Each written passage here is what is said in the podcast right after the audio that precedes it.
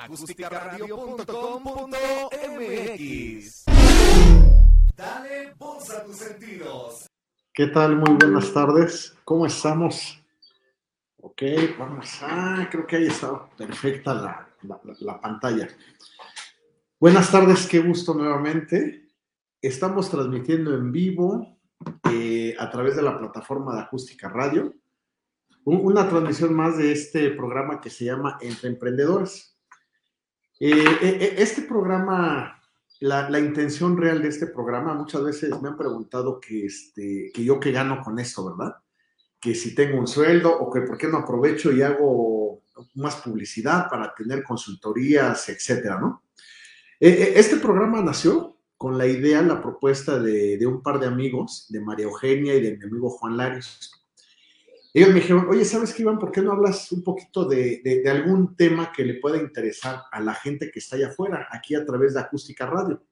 Y digo, bueno, pues yo no sé cómo de qué quieran que hable, ¿no? Pues a lo mejor les puedo hablar de, de mi vida personal, de, la novela que ha sido mi, mi, mi vida personal, etcétera, ¿no?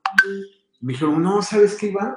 Este, tú, creo, creo que tú tienes cierta experiencia eh, en esta parte de, de, del emprendimiento. Estoy viendo que aquí tengo más amontonado que acá, como que me faltó más gel, ¿eh? Perdón. Es que es como un espejo a la pantalla aquí en la transmisión. Y bueno, y entonces este, llegamos a la conclusión de que podíamos tratar a, lo mejor algún tema de emprendimiento. Y, y, te soy honesto, a mí en lo personal eso me, me, me agradó mucho, me llamó mucho la atención, porque precisamente, eh, pues en, en mi caso, yo, yo soy un emprendedor, yo, yo hace 18 años aproximadamente eh, tomé la decisión de renunciar al trabajo que tenía en ese momento. Era un trabajo donde pues me estaba yendo bien, no, no, no, estaba, no estaba mal, creo que tenía muy buen crecimiento para la edad que yo tenía. Yo tenía 28 años en ese, en ese tiempo. Eh, pero tuve la, la, la decisión, tomé la decisión de renunciar, renunciar a la comodidad, a la zona de confort, al sueldo seguro que tenía yo cada catorcena y a las prestaciones que por, por, las que alguna vez nos alquilamos, ¿no? La mayoría de nosotros o algunos de nosotros. Querer tener esa seguridad, ese seguro, bueno, esa seguridad social, la seguro social, eh, tener aguinaldo, tener vacaciones, etcétera. Sin embargo, te soy honesto, yo, yo en ese momento, yo me sentía atrapado, me sentía desperdiciado, y, y, no en la empresa en la que yo trabajaba, no, no por lo que en ese caso, por, por la, las actividades que yo desarrollaba, no, no por eso. Más bien era porque yo quería hacer algo diferente, yo quería hacer algo más. E, en esa empresa donde yo estuve elaborando, que fue el único trabajo que tuve, yo estuve ahí de, de los 20 a los 28 años precisamente. Yo, yo entré a trabajar ahí cuando todavía estaba yo estudiando la carrera, eh, a, la edad, a la corta edad de 20 años, pero ya era un trabajo formal. Un trabajo formal donde tenía yo que cumplir con un horario, responderle a un jefe inmediato, y a cambio de eso, pues yo recibí un sueldo catorcenal, ¿no? Y seguridad, seguridad social, Infonavit, Fonacot, etcétera. Que soy honesto, a mí nunca me llamó la atención. Eso es algo muy personal, no quiere decir que sea bueno o malo la persona que sí le llama la atención o a quien no le interesa esa parte. A mí nunca me interesó pues, un seguro social, un Infonavit, menos un Fonacot. Yo hacía cuentas, alguna vez quise sacar este, un estéreo en ese tiempo, un equipo modular, de esos equipos modulares que eran este, pues, la super, los super aparatos, ¿no? Eh, que traían reproductor para cinco discos compactos, amplificador para dos cassettes, este, no me acuerdo si traía tornamesas todavía, ¿no? A lo mejor las, las generaciones nuevas van a, pensar, van a decir que de qué estoy hablando, ¿no? Pero eran equipos modulares, así de altos, con unas bocinas igual de grandes, ¿no?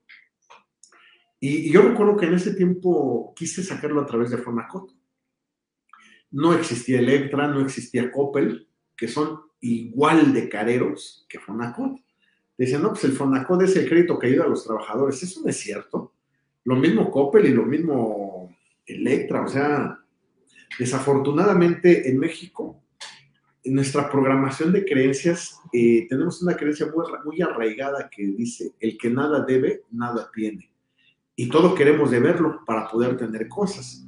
Y está bien, yo no estoy en desacuerdo con eso, ¿no? Pero existen mecanismos financieros que te permiten tener cosas y que las vayas pagando poco a poco sin pagar tantos intereses, o al menos pagando un interés discreto, o si eres más hábil financieramente hablando, sin pagar ningún interés. Estamos hablando de una herramienta muy práctica que es la tarjeta de crédito a meses sin intereses. Pero bueno, el tema es de que eh, el punto, yo quise sacar un estéreo a través de Fonacot, un estéreo que no recuerdo el precio, vamos a poner un precio ahorita, 8 mil pesos. Costaba 8 mil pesos el estéreo, lo iba yo a pagar creo que a 24 mensualidades, con unas mensualidades así de chiquitas, pero que al final iba yo a terminar pagando creo que, pues no me acuerdo si el doble o más del doble. Ponle que 16 o 18 mil pesos después de dos años, ¿no? Yo recuerdo cómo yo ya había firmado mi, crédito Fonacot, ya tenía yo autorizado el crédito. Es más, llevaron el estéreo a mi casa. Yo vivía en casa de mis papás, te digo, yo tenía 21 años, 22 años. Llevan el estéreo y mi papá no dejó, no lo quiso recibir, lo rechazó. Hoy te puedo decir que afortunadamente estaba mi papá en la casa y rechazó ese equipo modular que yo compré a crédito. Afortunadamente, porque este, bueno, no sabía yo en la que me estaba metiendo. Y mi papá es contador y me dijo, este, a ver, ¿qué tienes en la cabeza, Iván? ¿Qué te vas a drogar para comprar algo que no necesitas a un interés tan alto? No me lo dijo con esas palabras, me lo dijo con otras más, pues más, este, más, más, mm, más fuertes, vamos a ponerle así, ¿no? Más hirientes, con más daño, ¿no? Este, y, a mí me enojó, dije, bueno, ¿y tú quién eres para meterte en mi vida? No, pues es mi dinero, es mi trabajo, yo sé a quién se lo regalo, ¿no? Como todos los jóvenes, ¿no? A esa edad. Sin embargo, este, pues saqué las cuentas, dije, a ver, ok, si voy a pagar tanto durante tantas catorcenas, tantos meses, efectivamente, el estéreo que costaba 8 mil pesos, a mí me iba a terminar costando 18 mil, o sea, más, más del doble, ¿no? a través de Fonacot, que era un instrumento o es un instrumento que, apoya a los trabajadores. Híjole, pues, sin salirme un poco nada del, un poco del tema, ¿no? Pero yo no sé de qué manera los apoya, ¿no? O sea, yo creo que quien realmente te quiera apoyar, pues te va a apoyar sin pedirte nada a cambio. O sea, en este caso, sin que tengas que pagar intereses tan altos, ¿no? Entonces, este, yo desde ahí quedé desilusionado con, con la parte esta de tener un crédito Fonacot. Eh, poco tiempo después o algún tiempo más tarde, compré una vivienda. Eh, a mí no me interesaba tener Infonavit porque yo no quería comprar una casa por Infonavit. Y, no es que sea yo payaso o sangrón, simplemente pues no me gustaban las casas que vendían a través de Infonavit. En lo personal se me hacían casas muy chiquitas que no estaban en una zona donde yo quería vivir, ¿no? Entonces, este, cuando yo busco una casa, pues fue a través de un crédito bancario y, me dijeron que podía utilizar el apoyo Infonavit que se genera a través del crédito Infonavit que yo tenía por estar cotizando en el Seguro Social. Esa parte me interesó y, al final terminé comprando una casa de interés social a través de un crédito bancario en una zona o, una casa, una vivienda un poquito más grande que no pude haber, no, no podía yo haber comprado a través de un crédito Infonavit. Y te digo todo esto porque, porque muchas veces cuando, cuando buscamos un empleo, muchas veces el empleo ni siquiera lo estamos buscando por el dinero que vamos a ganar, lo estamos buscando por la seguridad social y, e Infonavit que nos va a otorgar este empleo. Pero muchas veces ahí eso no, no quiere decir que sea lo mejor. Es bueno, sí, si tú eres de las personas que buscan seguridad social y, un crédito bueno, y tener un crédito Infonavit para poder sacar una casa el día de mañana o para poder pagar el crédito de la casa que ya tienes el día de hoy, está bien. O sea, al final, mira, a mí no me tienes que creer, yo solamente te hablo desde mi perspectiva, desde cómo he vivido las cosas, ¿no? Pero la realidad es que es bueno, sí, pero no es lo mejor. ¿Por qué? Porque este, pues a través de Infonavit, tú sacas un crédito, un crédito bancario es la misma, pues te vas a endrogar 20 años de tu vida, o 25, o 30. Regularmente sacamos un crédito bancario o, usamos el crédito Infonavit para comprar la casa cuando tienes, pues, ¿qué te gusta? 30, entre, entre 28 y 35 años. Dices, bueno, pues estoy en la edad perfecta, me voy a, quiero comprar mi casa. Eh, ¿Es una herramienta, un mecanismo financiero que te ayuda a adquirir tu primer vivienda? Sí. ¿Es bueno? Sí. ¿Por qué? Porque no requieres de un enganche. Eh, a lo mejor únicamente vas a requerir los gastos de escrituración, los trámites, la apertura del crédito, pero no sé, a lo mejor no vas a ocupar más de 20, 50 o 60 mil pesos, ¿no?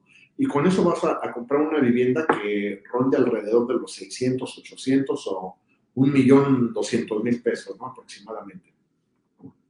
Pero ¿qué pasa? En esa edad, cuando tenemos entre los 28 y los 35 años, y estamos trabajando para una empresa o para el sector privado o para el sector gobierno que nos permite tener acceso a un crédito de Infonavit o a un crédito de Fobiste, o ya tienes el historial crediticio para un, un, un crédito hipotecario, bueno, pues no, no, no, pensamos que vamos a estar 30 años amarrados a ese crédito, o 20 años, vamos a pensar que es el mejor de los casos. Y, y creemos que en 20 años eh, vamos a tener como que un poquito más de holgura económica, holgura financiera, y que el crédito cada vez se nos va a ser menos pesado. Pero no estamos conscientes de lo que puede pasar en ese, en ese transcurso de esos 20 años. Uno, te puedes quedar sin trabajo. Dos, puede llegar una pandemia. Tres, puede este, llegar una crisis económica. Cuatro, puede haber un cambio de gobierno y que suban las tasas de interés. Híjole, este, muchas gracias a todas las personas que están al pendiente de la transmisión. Enseguida las, las saludo a todas ustedes una por una. Una no está mal, no está mal buscar seguridad social y un crédito para adquirir una vivienda. Es, algo, es una herramienta, sí.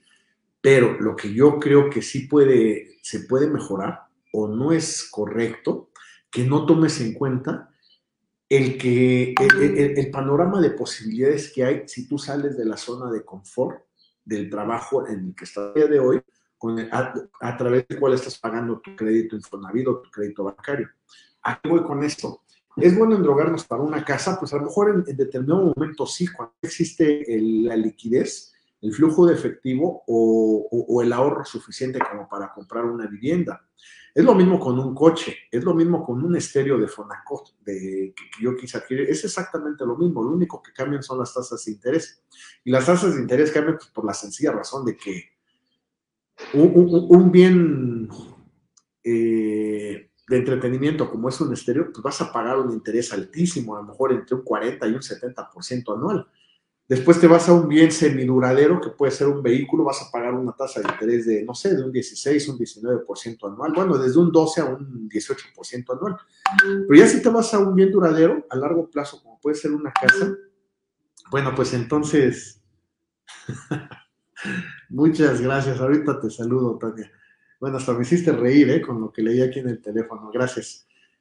Eh, una casa, pues a lo mejor vas a estar pagando una tasa de interés de un 8, de un 10, de un 11%. ¿Por qué baja tanto la tasa de interés en una casa? Una, porque te vas a endrogar 20 años. Y dos, porque lo peor que pueda pasar, que no le pagues al banco, que pase alguna situación extraordinaria, fortuita, no tengas la suficiente liquidez para generar el pago mensual de tu casa, de tu hipoteca.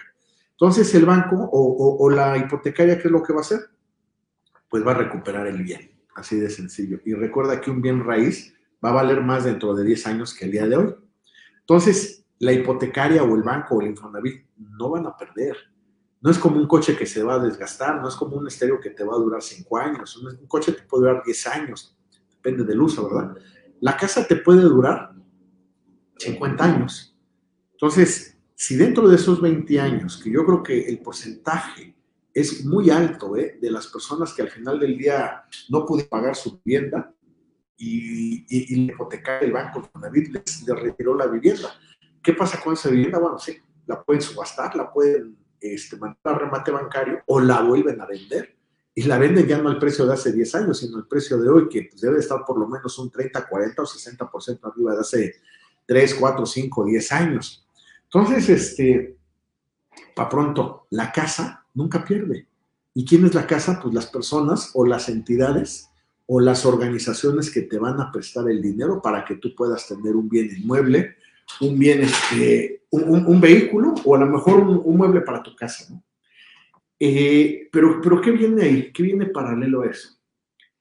Está bien, ok, ya te drogaste con tu casa, ya te drogaste con tu coche, ya nos endrogamos con un, una sala, un refrigerador, lo que tú quieras, ¿no?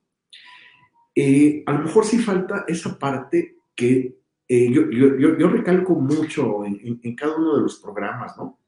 O procuro hacerlo en la mayoría de los programas. A nosotros en México no nos inculcaron una cultura emprendedora desde chiquitos. Ya no te digo que en la familia, en las primarias. La, educación básica, la educación primaria, secundaria, la educación media superior, al menos en nuestras generaciones, nunca tuvimos una materia que nos dijera, tienes que ver de qué manera vas a generar un pasivo un activo, este, un ingreso pasivo, se me estaba yendo el nombre. Vas a ver de qué manera, tienes que saber de qué manera vas a generar un negocio, una empresa, algo que te proporcione dinero a, través de una idea, de un talento que vas a desarrollar como un producto, como un servicio. En la escuela no nos prepararon para eso, a nosotros nos prepararon para ser excelentes trabajadores de una empresa o de un patrón. O sea, eh, eh, ahí viene todo, de, ahí viene la raíz, pues no de nuestros problemas, porque no es un problema el no emprender, ¿no? Pero sí la raíz de, nuestras creencias, de nuestra, de nuestra idiosincrasia. La programación que tuvimos no solamente en la familia, sino también en nuestras, en nuestras escuelas, pues no fue una programación para convertirnos en hombres de negocio. No fue una programación para convertirnos en empresarios fue una programación que nos sirvió. Ay, a ver, permítanme. Únicamente quiero, creo que hay por aquí algunos comentarios en la página del Face. Ya. Fue una programación que, con la cual crecimos, la cual a lo mejor no estuvimos de acuerdo, de acuerdo, pero sí es bien cierto que la aceptamos. O sea, esas son cosas bien diferentes. ¿eh? crecimos con una programación que, nos enseñó a ser excelentes empleados. Ahorita la, la, educación en México sí está cambiando, no solamente en las escuelas particulares, sino también en escuelas públicas. Ya hay materias que se refieren al emprendimiento, al emprendedurismo, al emprendedurismo. Y eso pues, es muy bueno, a mí me, me da mucha alegría saberlo. Hoy en preparatoria, en la universidad, sobre todo en escuelas particulares, ya les dicen, ¿sabes qué? Sí, aquí puedes vender chicles, pero lo vas a hacer de una manera formal. Los vas a poner en una bolsita, les vas a poner un logotipo, vas a hacer publicaciones a través de redes sociales y, los están, eh, están creando emprendedores, están creando empresarios dentro de las escuelas. ¿Y cuál es el cliente, lo cual es el mercado? Bueno, pues los mismos estudiantes. Antes, en nuestra época, pues a lo mejor a mí me tocaba vender cigarros sueltos, ¿verdad? Y digo, no lo hacía de contrabando, pero lo hacía de una manera informal, porque ese es otra, otro tema, otra parte que tenemos en, nuestra programación. Y no hablo de los emprendedores nuevos, hablo de los emprendedores viejos. Tenemos la idea de que en México todo se, se maneja de manera informal, cuando pues no, no es lo mejor. A lo mejor ha funcionado durante muchos años, a lo mejor es pues son creencias, ¿no? A lo mejor creemos que, todos están, todos los negocios son están, están informalmente operando y no es cierto. Entonces llega el momento en el que, bueno, pues nos empiezan a meter a todos al, en cintura, ¿no? Y me refiero a todos, chiquitos, medianos, grandes y muy grandes, ¿no? En este caso, pues a través de este, no, no solamente a través de las entidades federativas, las autoridades correspondientes, llámale eh, municipales, federales, Hacienda, etcétera, sino también los mismos clientes, porque los clientes ya el día de hoy no aceptan un producto que no reconozcan su procedencia, su marca, su, elaboración, sus ingredientes, su empaque. Entonces, eso es lo que permite a nosotros los emprendedores empezar a actuar, de, a, trabajar o a operar de una manera un poquito más formal. Entonces, este, bueno, y todo esto porque como no tenemos aquí el chip de que requerimos convertirnos en empleadores, en empresarios, en, en gente de negocios, bueno, pues entonces este, creemos que con nuestro salario vamos a pagar nuestra casa durante los 20 años siguientes, o vamos a pagar nuestro coche durante los tres años que vienen, o vamos a pagar nuestro estéreo, nuestro comedor, nuestro refrigerador durante el año y medio siguiente. Acuérdate que cada vez que adquirimos un crédito, una deuda, un pasivo, incluso si compras una casa no es un activo, ¿eh? Si no tienes un ingreso secundario, un ingreso pasivo que te permita pagar el activo que es tu casa, tu casa no es un activo, es un pasivo. a nosotros desde niños, desde chicos, desde jóvenes, no nos enseñaron contabilidad, no nos enseñaron términos contables. Entonces creemos que, que tener una casa es un patrimonio, es una inversión. Sí, sí es una inversión, si tienes el 100% del dinero para invertir. Si no lo tienes, se convierte en un pasivo. ¿Y un pasivo qué es? Pues es un, e, e, es un, un objeto, un producto que te va a sacar dinero de tu sueldo, quincena a quincena, semana a semana. Y si ese dinero tú no lo estás recuperando por este objeto, esta propiedad que compraste, bueno, pues no estás hablando de tener un activo. A lo mejor vas a tener un activo dentro de 20 años. Pero yo me pregunto, bueno, dentro de 20 años, ¿será igual de interesante para ti tener ese activo? O a lo mejor ya cambiaste de idea. ¿A qué voy con todo esto? La recomendación, la recomendación real. Si hoy estás pagando tu coche, estás pagando el estéreo, eh, bueno, tu, no sé, tu equipo de sonido, ya hoy ya no hay estéreo. Tu reproductor o no sé cómo le quieras llamar. O si estás pagando tu casa y estás trabajando para una empresa, para un negocio, para un empleador, bueno, pues métete en la cabeza que tienes que generar un ingreso pasivo, un ingreso adicional. Conviértete en emprendedor, conviértete en empresario, para que esa casa que adquiriste a 20 años tengas las herramientas financieras y la liquidez, el flujo de dinero, el dinero que tú vas a ocupar, para que esa deuda la termines de pagar en 5 años y no en 20. Si sacaste un coche a 3 años o a 4 años, a 48 mensualidades, bueno, pues entonces métete en la cabeza que requieres convertirte en un, salir del closet, del closet tú como emprendedor y generar, hacer un negocio que te permita pagar tu coche o la deuda de tu coche en un año y no en tres años, o en año y medio y no en cuatro años.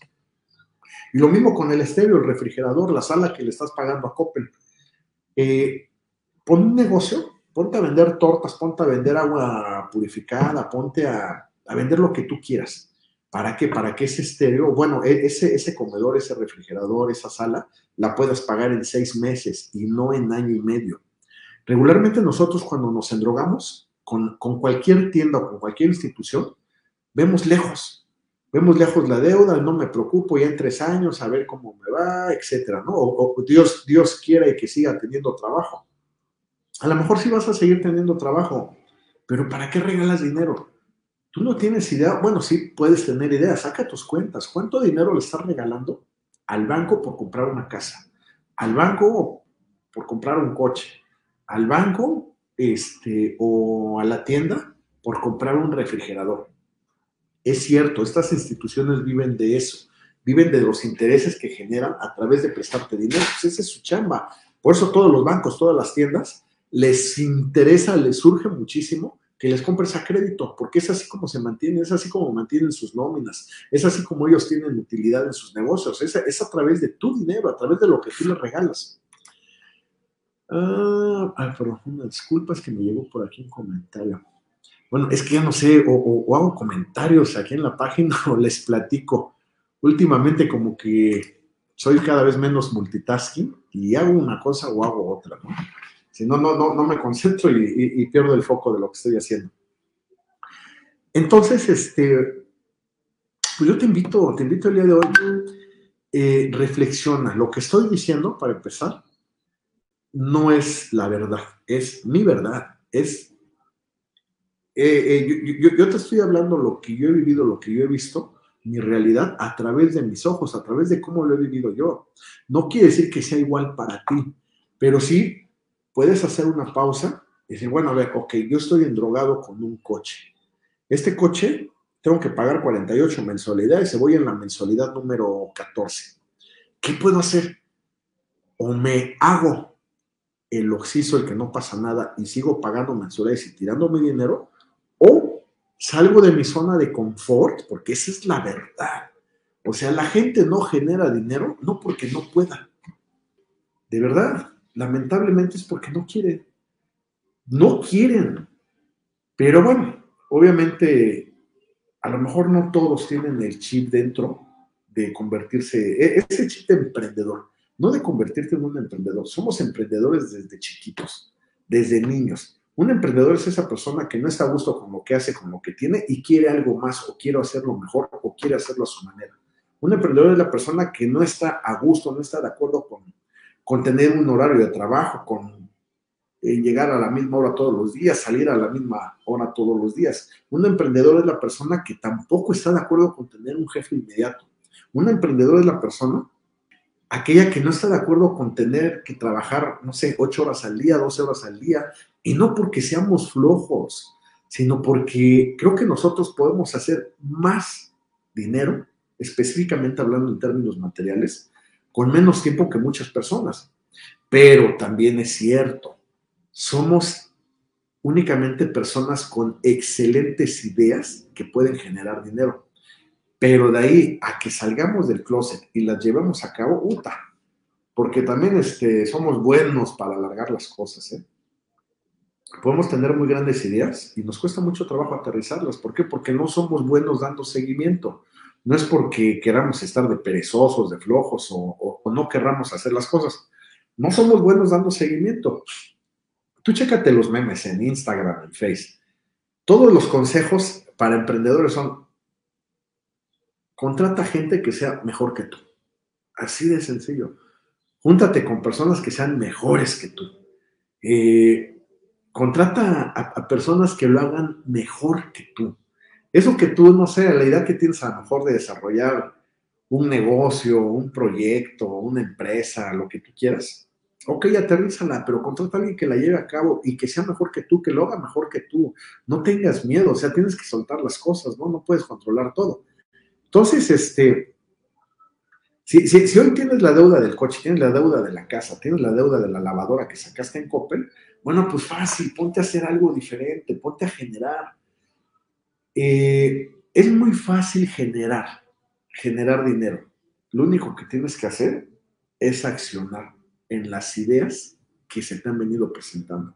Esa idea que tienes el día de hoy de hacer algo diferente, de poner un negocio, Puede ser desde un changarrito, donde pongas unos guacales con tomates y te pongas a revender fruta que vas a tener de la central de abastos, a lo mejor hasta, no sé, un negocio grande donde ocupes contratar a 5, 10, 20, 50 personas o una empresa más grande todavía.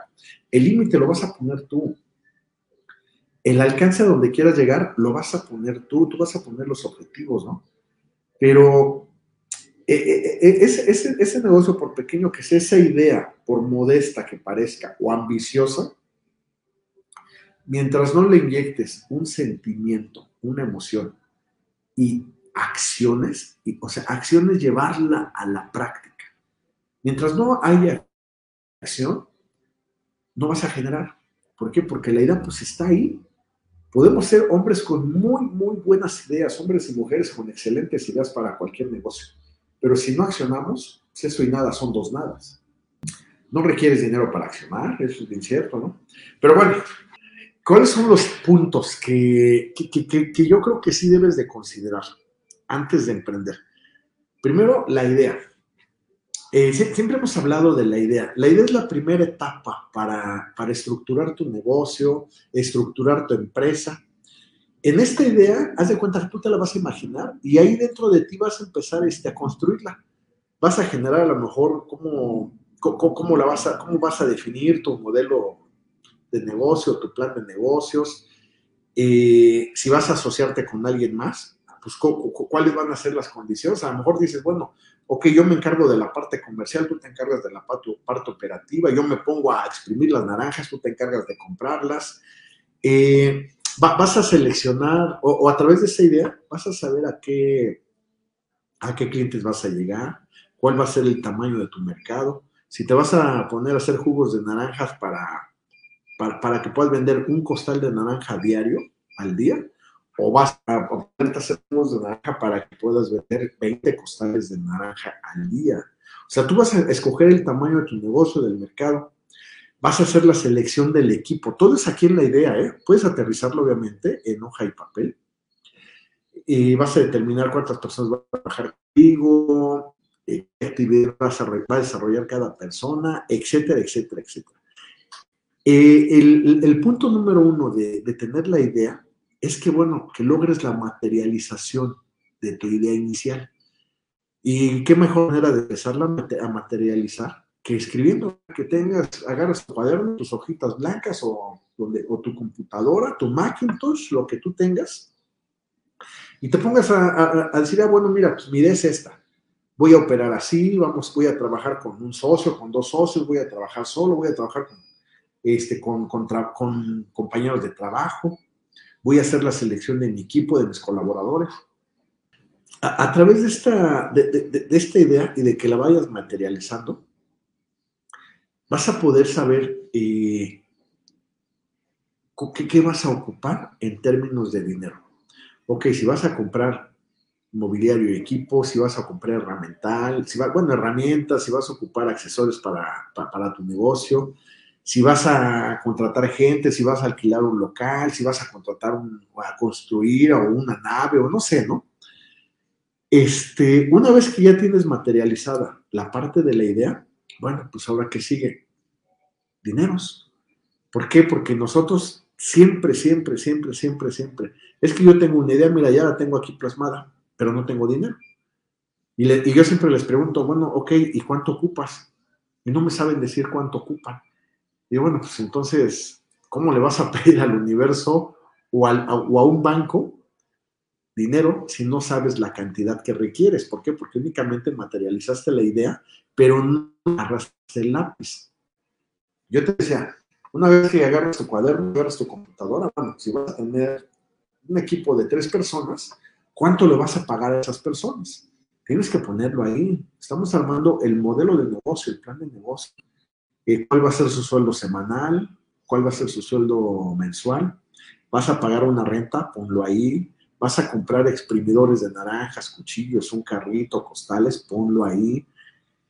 Eh, ¿Cuánto vas a invertir al día? Si vas a, dependiendo del negocio que pongas, ah, bueno, pues ponlo ahí. ¿Cuál va a ser tu inversión al día? ¿Cuál va a ser tu inversión a la semana? ¿Cuál va a ser tu, inversión al mes? Y algo bien importante, dos puntos que, te decía que nosotros, a lo mejor mi generación, o yo en lo personal, me costó mucho trabajo aceptar, ¿no? o empezar a modificar esa parte. Para que tu negocio no sea informal, bueno, pues obviamente, por un lado, con tus clientes, le vas a poner alguna marca, vas a ofrecer alguna propuesta de valor, que ahorita vamos para allá, y también con, con, las autoridades. Así tengas un puesto de naranja en la calle, ocupas tener un permiso municipal por parte de desarrollo económico, dependiendo del estado donde te encuentres, ¿no? Y tú vas a decidir si vas a estar dentro de, eh, fiscalmente hablando, dado de alta en Hacienda o no, depende de tu negocio, pero si no se te olvide la parte de las autoridades, de la delegación de los municipios, para que puedas trabajar y que pongas ahí en, eh, el papel de la idea que estás eh, materializando, cuánto vas a ocupar para obtener tu licencia de funcionamiento o tu permiso para estar en la vía pública. No importa el tamaño de tu negocio, acuérdate que vamos a cambiarnos el chip de no poner un negocio informal. ¿Por qué? Porque el día de mañana, si tú estás en un negocio informal, la misma mente nos va a engañar y no te, van a, no te va a permitir expandirte, crecer. ¿Por qué? Porque vamos a, pensar, ¿no? Así como lo que decíamos en un principio, el que nada debe, nada tiene. Vamos a decir, no, mira, chiquito para que no me vean. O sea, me prefiero un negocio chiquito y mira, estoy vivo tranquilo, ¿no? ¿Por qué? Porque ni siquiera me ven las autoridades de salubridad, municipales, estatales, etcétera. Pero eso da pie a que no tengas aquí en tu, en tu mente el siguiente paso, bueno, la siguiente etapa de tu negocio, que es el, el crecer. Nosotros como emprendedores, yo creo que sería muy injusto pensar en que vamos pues, a, poner un negocio para pagar nuestra casa, nuestro coche, nuestra lavadora y que únicamente nos vamos a conformar con un negocio. Si tú estás pensando de esa manera, está bien, juzgo, pero mejor empieza a emprender pensando en que ese negocio va a crecer y vas a poner dos. Si te quieres diversificar, está, mejor no vas a vender jugos de naranja y en el otro vas a, no sé, a poner un negocio de mensajería interna en tu localidad, en tu estado, no sé, ¿no? Mensajería, este, pues para llevar paquetes, traer paquetes, o vas a poner taxis, lo que tú quieras poner. Sí, sí sería muy injusto que nosotros como emprendedores, después de que estamos arriesgando todo, alejar nuestro trabajo o trabajando de manera paralela aún con el trabajo que, en, el cual estamos empleados, es muy injusto que únicamente nos, no, nos quedemos con la idea de poner un solo negocio. ¿Por qué? Porque ya con eso puedo pagar mi coche, puedo pagar mi casa, puedo pagar la lavadora, puedo pagar la escuela de los hijos, puedo pagar la renta de mi casa, no sé, este, la mensualidad o como tú quieras verlo, ¿no? No, no, no, no, no vamos por un negocio. Al final se trata de generar un ingreso pasivo. Pero bueno, eh, el tema uno, bueno, el punto uno es tu idea, materialízala. El punto dos, financiamiento, dinero. ¿Cuánto ocupas para materializar, bueno, para aterrizar tu idea, llevarla al, a lo físico, llevarla a lo real? Si ya hiciste tu modelo de negocio, tu cuadernito, tu plan de negocios, como quieras verlo, ya sabes cuánto vas a pagar de renta, cuánto vas a pagar por el permiso para instalarte en la vía pública o tu licencia de funcionamiento, cuánto vas a pagar de trabajadores, cuánto vas a pagar de materia prima para tu negocio al día, a la semana. Todo esto debe ser diario, semanal, mensual y obviamente hay que hacer una proyección, pues a tres meses, a seis meses, a un año, ¿no? ¿Por qué es importante? Porque aquí también vas a poner cuánto vas a vender. Y si vas a trabajar con carga social, bueno, pues tienes que meter tu carga social, tienes que meter tus impuestos a pagar, ya sea el 3% sobre nómina, el ISR, el IVA, etc. Todo debe de estar aquí, eh, eh, en esto que estás aterrizando en tu idea. Ahí ya sabes si vas a estar en la esquina, en la, banqueta, o si vas a alquilar una accesoria que cuesta dos mil pesos al mes, o si vas a alquilar un espacio, una nave, lo que tú requieras, que te va a costar 80 mil pesos al mes. Todo eso ya va aterrizado ahí. Pero también es padre, ¿por qué?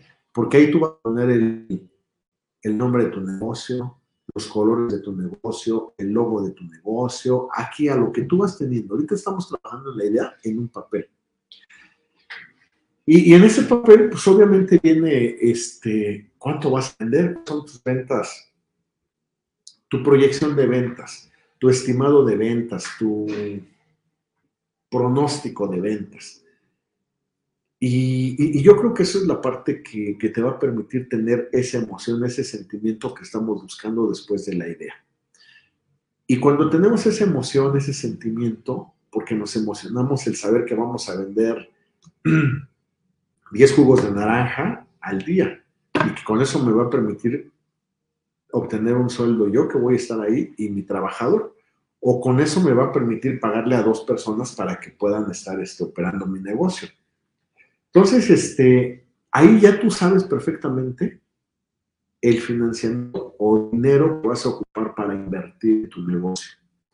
Recuerda, cuando estamos hablando de un proyecto, de un negocio, de una empresa, ahí sí no, no estamos hablando de un pasivo, estamos creando un activo que nos va a generar dividendos. Quiere decir que estamos invirtiendo. Para mí, cuando, cuando pones un negocio, muchas veces luego me han preguntado o, me han dicho, oye, es que sabes que Iván, me interesa comprar este,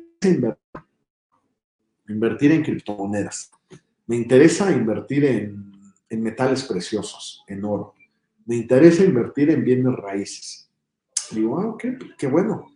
Supongo que eres experto en criptomonedas como para que pues, te avientes el tiro, ¿no? de, poder invertir en criptomonedas y que las estés moviendo todo el tiempo, porque de eso se tratan las criptomonedas, de que conozcas, el sistema y quites, pongas, metas, inviertas, saques, etcétera, etcétera, entre unas y otras para poder generar dividendos. Si eres experto en esa parte, perfecto, adelante. Eh, me han dicho, es que yo quiero invertir en metales, ¿no? no. ah, qué bueno.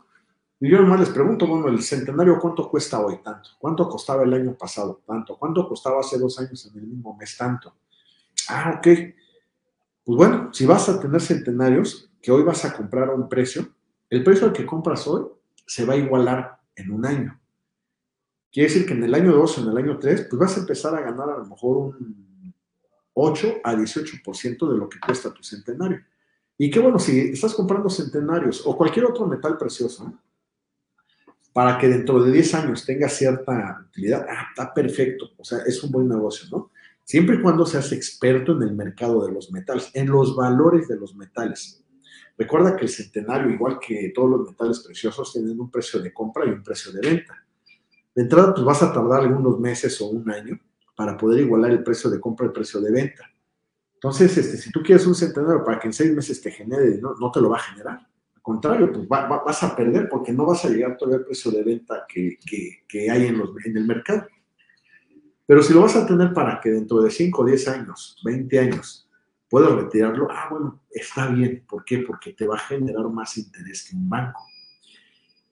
Y este, o si quieres en un bien raíz, invertir en un bien raíz, ¿sabes qué? Pues es que quiero comprar una casa para rentarla, un departamento y rentarlo. Qué bueno, perfecto. Quiere decir que tienes por lo menos un millón, dos millones, 20 millones de pesos para invertir. invertir en, en un bien raíz pero si me dices, no, pues es que eso, digo, si tienes un millón de pesos para comprar una casa y rentarla en 8 mil pesos al mes, yo te diría, no, pues es que espérame. Hoy por hoy, para mí, para mí, el mejor negocio que puede haber para una inversión es emprender. ¿Por qué? Porque ya sea que pongas un puesto de gorditas y quesadillas, o pongas un puesto de jugo de naranjas, o pongas un lavado de coches, o pongas un restaurante, una, una fonda económica, o pongas, no sé, un taller de un taller mecánico, cualquiera de esas cosas que tú pongas que emprendas, ah, bueno, pues te van a generar por lo menos, por lo menos un 25 o un 35% de utilidad de ganancia al año. Ese es más alto que para comprar seminarios, mucho más alto que comprar eh, digo, los bitcoins, creo que también lo utilidad siempre y cuando sepas manejarlos, pero el riesgo es muy alto. Eh, en cambio, si pones un negocio, materializas tu idea, lo asientas en el papel, tú puedes ver ahí cuánto ocupas para ponerlo y cuánto es lo que te va a dejar o te va a dar a ganar dentro de seis meses, dentro de un año, dentro de dos años, dentro de tres años. Ahora, dependiendo del tamaño de tu negocio, recuerda que los primeros tres meses, seis meses, es, te vas a estar aclientando. Hay negocios que después de dos años, tres años, se siguen aclientando. ¿Qué significa eso?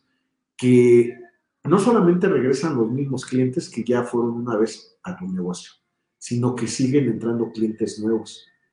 Clientes nuevos a través de la ubicación, de las redes sociales, de recomendaciones, etc. Te sigues aclientando. Y ese yo creo que es uno de los principales incentivos porque te permite a ti seguir mejorando. Te va a permitir a ti seguir estar al, estar al pendiente de, seguir ofreciendo propuestas de valor.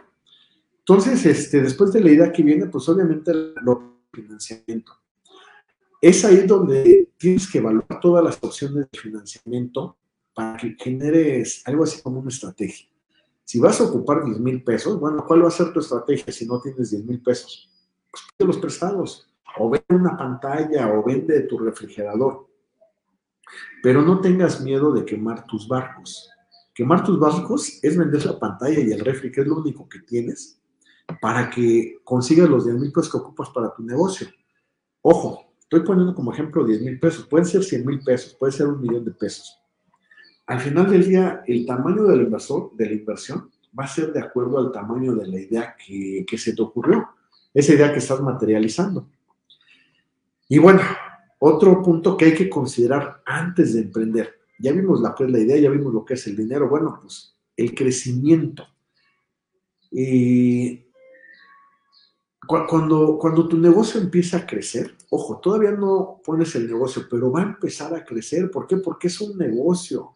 Si existe un estudio de mercado previo, un plan de negocio, estás materializando tu idea, etcétera, etcétera, pues las probabilidades de éxito son muy altas. Eh, depende el, giro de negocio y depende de dónde lo pongas y el segmento del mercado al que quieras llegar. Pues dependiendo de eso, pues obviamente va a ser la estrategia a seguir para que sepas dónde ponerlo, con quién ponerlo, cómo ponerlo y con cuánto ponerlo. Pero imagínate hoy, ya está puesto tu negocio. Tienes que estar consciente de que va a haber crecimiento. ¿Y qué vas a hacer? La mayoría de los negocios en México no están listos para el crecimiento cuando arrancan, ¿eh? No quiero decir que no crezcan. Cuando tú pones tu primer negocio, tu primer puesto de jugo de naranjas, o pones tu primer estética, o tu primer local donde haces cejas, donde haces tatuajes, lo que tú quieras, no estás pensando en que vas a crecer. No estás pensando en que el día de mañana vas a ocupar una estación o dos estaciones más para que alguien te ayude a poner tatuajes, a poner cejas, a poner este, a exprimir jugos de naranja. Entonces, sí debes de considerar desde antes de que tu negocio va a crecer. Decíamos hace rato, sería muy injusto para cualquier emprendedor que haga su negocio y se conforme solamente con un negocio. De entrada, el negocio va a llegar al momento en el que va a empezar a crecer y no va a permitir que el emprendedor, el, el fundador, siga dentro del negocio. Y a nosotros esa parte, híjole, pues nos da cortocircuito porque pues pensamos que nadie lo hace mejor que nosotros. Pensamos que nosotros somos los únicos. Entonces, eh, una vez que tengamos esta parte a considerar de que tu negocio va a crecer, el, el siguiente punto sería, bueno, la expansión. No solamente se trata de crecer en el negocio donde estás hoy, donde vas a poner tu puesto de naranjas, o bueno, imagínate que es un, un, negocio virtual donde estás vendiendo productos, donde estás ofreciendo servicio a través de redes sociales, de, de delivery, de todas estas Amazon, eBay, Mercado Libre, etcétera, etcétera, etcétera. Estás creciendo, ¿qué sigue? Expanderte. ¿Cómo te vas a expander? Bueno, pues teniendo en cuenta de que este negocio te va a dar para otro negocio por lo menos igual del mismo tamaño, con los mismos productos y servicios. Si tú tomas la decisión en ese momento de diversificarte a un negocio diferente, está bien, pero quien te va a dar la pauta para este nuevo negocio va a ser el primero. Vamos a poner un ejemplo. A lo mejor el primero te está dando una facturación de 10 mil pesos o unas ventas netas de 10 mil pesos a la semana. Bueno, pues eso te permite tener a lo mejor una utilidad de 2 mil o 3 mil pesos a la semana. Se convierte en 3 por 4, 12, 12 mil pesos al mes y se va a convertir en 120, 60, 24, pues como 60 mil pesos a los 6 meses, ¿no? Si este primer negocio tú lo empezaste con 30 mil pesos o 300 mil pesos o 3 millones de pesos, tú pones los ceros que quieras, ah, pues el segundo negocio ya tienes el doble para invertir, no 30 mil, tienes 60 mil pesos en 6 meses, que ya generaste en 6 meses. O vete algo a un año si el primer negocio te dio para que pagara la mitad de la mensualidad de tu casa, ah, perfecto. Pues ahora, bueno, o, la mensualidad completa de tu casa, ¿eh? Este, o la mensualidad completa de tu coche, bueno, perfecto. Quiere decir que entonces si pones un segundo negocio, vas a obtener para pagar la mensualidad de tu carro y de tu, de tu casa o de tu coche y adelantar una mensualidad más y, tener un doble, como si pagaras una doble mensualidad. Y eso significa que tu crédito hipotecario de tu casa, de tu coche, de tu lavadora, se va a reducir a la mitad. Recuerda que siempre, siempre que nos endrogamos con una casa, un coche, una lavadora, siempre nos dicen, pero no hay penalización por pagos anticipados y los pagos anticipados van a ser los insolutos. Nosotros decimos, ah, ok, perfecto, como si entendiéramos lo que nos están diciendo. Dicen, no, bueno, si eso significa que, que, ese pago se va al último pago del, del, crédito y que conforme a lo mejor si sacas un carro a 36 meses se vaya a la mensualidad de 36. Después el que sigue se va a la mensualidad de 35, luego a la 34, luego a la 33. Y cada vez se van pagando un poquito menos intereses, ¿no? Pero acuérdate, la casa no pierde. Tú debes de pagar ese crédito o adelantar mensualidades de tu casa, de tu coche, de tu lavadora lo antes posible. ¿Por qué? Porque las últimas mensualidades son las que menos intereses tienen. Si te das cuenta, en una tabla de amortización, las primeras, si estás sacando un coche a 36 meses, las primeras, los primeros 18 mensualidades tienen un interés altísimo. Tú de una mensualidad de 8 mil pesos pagas 7 mil pesos de interés y mil pesos del carro. Y conforme va pasando el tiempo, en la mensualidad 30, 30 35, 33, pagas 7 mil pesos del coche y mil pesos de intereses. Quiere decir que entre más rápido vayas adelantando mensualidades, que son de las últimas, de atrás hacia adelante, bueno, pues cada vez vas a pagar un poquito menos de intereses. No quiere decir que si vas a pagar el coche, o tú, vamos a pensar en el carro, en la mitad del tiempo vas a pagar la mitad de intereses, no, pero a lo mejor vas a pagar un 30% menos de interés. Entonces, por eso es importante que pienses a través de la idea, materialices, obtengas el financiamiento, o sea, financiamiento me refiero a obtener los recursos, el dinero para que lo aterrices, que tengas en cuenta que vas a crecer, que vas a expandir después de ese crecimiento y vas a generar otras unidades de negocio. Y por último, ojo, ¿eh? son puntos a considerar antes de emprender, que prepares tu salida. Si tú estás pensando ser esclavo de tu negocio que vas a emprender, tache. Y no porque no, a lo mejor lo que te apasiona, lo que te gusta, ok, eso es algo bien diferente, pero debes de preparar tu salida, ¿para qué? Pues para que puedan salir otros, para que dejes a, personas que sean mejores que tú. Tú si ya estás trabajando en tu negocio, bueno, ojo, estás en la idea, ¿eh? estamos antes de poner el negocio, que consideres que vas a crecer, que te vas a expandir, pero que también te vas a salir del negocio. Nosotros pensamos que nadie lo puede hacer mejor que nosotros o que no hay nadie mejor que nosotros, pero no estamos conscientes de que nos, nos da mucho miedo soltar el control del negocio, porque tenemos miedo a que lo hagan diferente, a que no ganen el mismo dinero, etcétera, etcétera. Y esa es una tremenda equivocación. Yo te puedo decir que que, por experiencia hay personas, muchas personas que lo hacen mejor que tú, que tienen mejores ideas que tú y que permiten crecer el negocio mejor que tú. Y ojo, es tu negocio. Entonces tienes que abrirte a la posibilidad de que vas a plantear desde ahorita una estrategia que te permita salirte del negocio. En el momento de que te sales de tu negocio, generaste un ingreso pasivo. Y eso es lo más aplaudible que puede hacer un emprendedor. ¿Por qué? Pues porque entonces es un negocio que, que no requiere que esté el emprendedor o dueño del negocio presente para que éste genere dinero. Un ingreso pasivo puede ser incluso escribir un libro, hacer un software, una plataforma, y que se venda solito, que trabaje solito. Vas a encontrar a las personas responsables, inteligentes, audaces, creativas que lo van a hacer mejor que tú. Únicamente acepta esa parte. Yo creo que es muy injusto, para mí, mi manera de pensar, que, que generes el proyecto, lo lleves a la, a, la verdad, a la realidad, al hecho, y que no puedas salirte porque depende de ti. Yo creo que eso es algo de lo más, más, más injusto que pueda haber, ¿no? Que ya no te puedes ir de vacaciones seis meses al año o tres meses al año o un mes al año porque el negocio no trabaja si tú no estás. Y eso es por una, una, razón. No queremos soltarlo. Y no es por amor, es por ego. O sea, al final del día no lo quieres soltar porque piensas que nadie lo va a hacer mejor que tú. Y no es cierto. Bueno, eh, con, esto vamos a, terminar la transmisión. Nos quedan tres minutitos. Quisiera agradecer a todas las personas que estuvieron al pendiente. Estoy viendo aquí Gracias por ponernos un like, una palomita ahí en el video, en la página. Muchas gracias.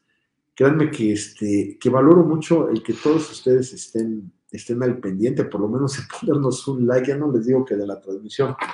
También a todas las personas que, miren, tengo aquí muchos mensajitos por WhatsApp. De verdad, gracias, gracias, gracias a todos y cada uno de ustedes. Voy, a, voy a mencionarlos, no, no, no, no quisiera este, que, se me fuera alguien por ahí. Pero bueno, Alejandro Miranda, muchas gracias. A Genoveva desde Acapulco también. A Mari, Mari, ¿cómo estás? Veo que tu negocio va muy bien, empieza, ya, ya está tomando forma, estoy muy orgulloso de eso. Igual para Silvia, Silvia Carmona, yo sé que pones, estás en tu negocio, igual para Ricardo Rodríguez, también este, admiro mucho y valoro mucho lo que estás haciendo. Lo mismo con Tania, bueno, y aparte Tania, Gracias por el mensaje, eh, de verdad. Este, a José Armando Guerra, a Eduardo del grupo Nabucalpan, a Rosario Sandoval, a Yolanda Santamaría, a Facundo, a Alejandra López, a Ale Laporta, Marlene Nava, a, Oscar del grupo Nuevo Día, muchas gracias. A Gerardo Pérez Palacios, mi gran amigo, muchas, muchas gracias. A, Manuel también del grupo Nueve Día, Viridiana, Oscar, Rocío, no sabes qué gustazo saber que estás al pendiente de la transmisión. Valoro mucho que estés en mi crema. A Caro, Carolina, a Carolina Rey, perdón, Liliana Aguilar, a Saúl Rojas, Adrián González. Y bueno, demás personitas que también por acá nos pusieron un like es Karina Pérez, Javier Romo, Marlene Nava, Carla Delgado, Arturo Cadena, Mónica, eh, Fernanda Rey, Lucero Cabrera, Ángeles Flores, Angélica Pimentel, Sandra Méndez, Jenny Rodríguez, eh, Adonai Martínez, mira, muchas gracias, ¿no? De verdad, este, gracias, gracias por, por, escucharnos, por estar al pendiente. Les recuerdo, pues esto lo hacemos únicamente por el gusto de hacerlo, no hay, no hay ningún, ningún beneficio, económico de por medio, simplemente pues, para mí es una labor altruista y, y, porque me gusta platicar con ustedes, compartir un poquito de lo que hemos vivido para que tú, emprendedor nuevo o el emprendedor que ya está, te conviertas en una empresa gasolina, una empresa tractora. Y, y, si eres nuevo, pues para que lo hagas más, llegues más lejos, más rápido y que no te cueste tanto trabajo como, nos, como, como me ha costado a mí, que te evites esos errores que nosotros tuvimos que pasar. Y bueno, me despido. Fue un placer haber estado con ustedes, su amigo Iván González. Entre emprendedores sabemos de lo que hablamos. Nos vemos para el siguiente programa a través de Acústica Radio. Hasta la próxima. Síguenos en nuestras redes sociales. En Twitter como arroba acústica-radio. En Facebook como acústica radio y suscríbete a nuestro canal de YouTube, en donde podrás seguir nuestras transmisiones en vivo. Dale voz a tus sentidos.